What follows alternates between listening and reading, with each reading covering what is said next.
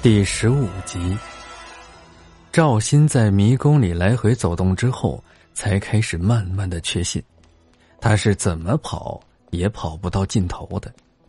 他开始想回头，开始尝试回到原来的地点，就是李伟的房间。但在开门却看见了一条走廊，他就是从那里出来之后，失去了原来的世界，而进入了这个新的世界。也就是这个迷宫，再去那里，也许能改变局面，也说不定。赵鑫已经没有力气跑了，只能慢慢的向前走。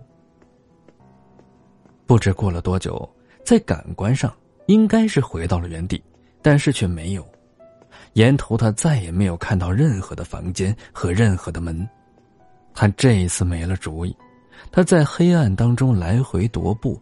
摸索着脱离困境的办法，但是却都失败了。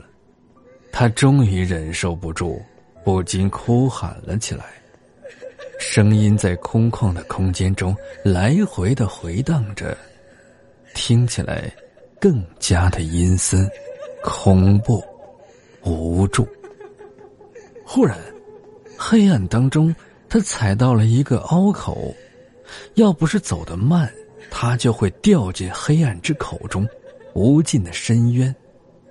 在他蹲下来查看的时候，他才发现这是一个下楼的楼梯，没有扶手，下楼的楼梯不应该是这样的。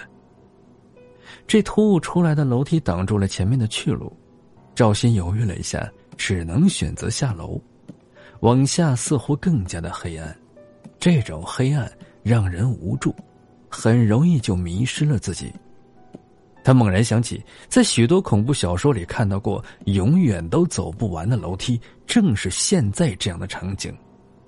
他心寒的打退堂鼓，想找到出口，但是他害怕接下来遇到的事情更加的恐怖。他快结婚了呀，他的幸福生活就在眼前呢。他想着想着。不敢再继续向前了，他想回头，想再上楼去，可不知道为什么，他竟然鬼使神差的犹豫了一下，然后小心向后伸出手去，慢慢的摸索着什么。他的背后，竟然什么都没有。楼梯仿佛是悬空存在的一样，刚刚才走过的楼梯竟然全部都消失了。伸手不见五指的环境，只能凭借着触觉探路。要不是先试探了一下，刚才一定就一头栽进了无尽的深渊当中，甚至可能永远都漂浮在无尽的暗黑世界里。赵鑫越来越害怕，他甚至怀疑这无尽的楼梯就是到累死也走不完。但就在他这么想的时候，他发现，走到底了。是的，再向下的楼梯没了，前方出现一扇诡异的孤零零的门。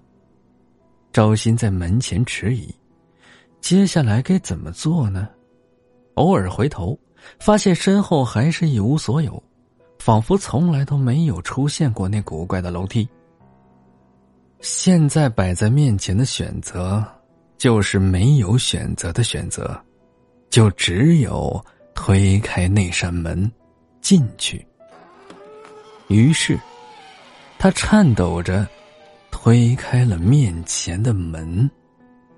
门内会有什么呢？跟你想的是否一样呢？请在评论区下面留言，咱们下集分享。我是浩辰学长，如果你喜欢我的故事，别忘了点击订阅、点赞以及留言。咱们下期见。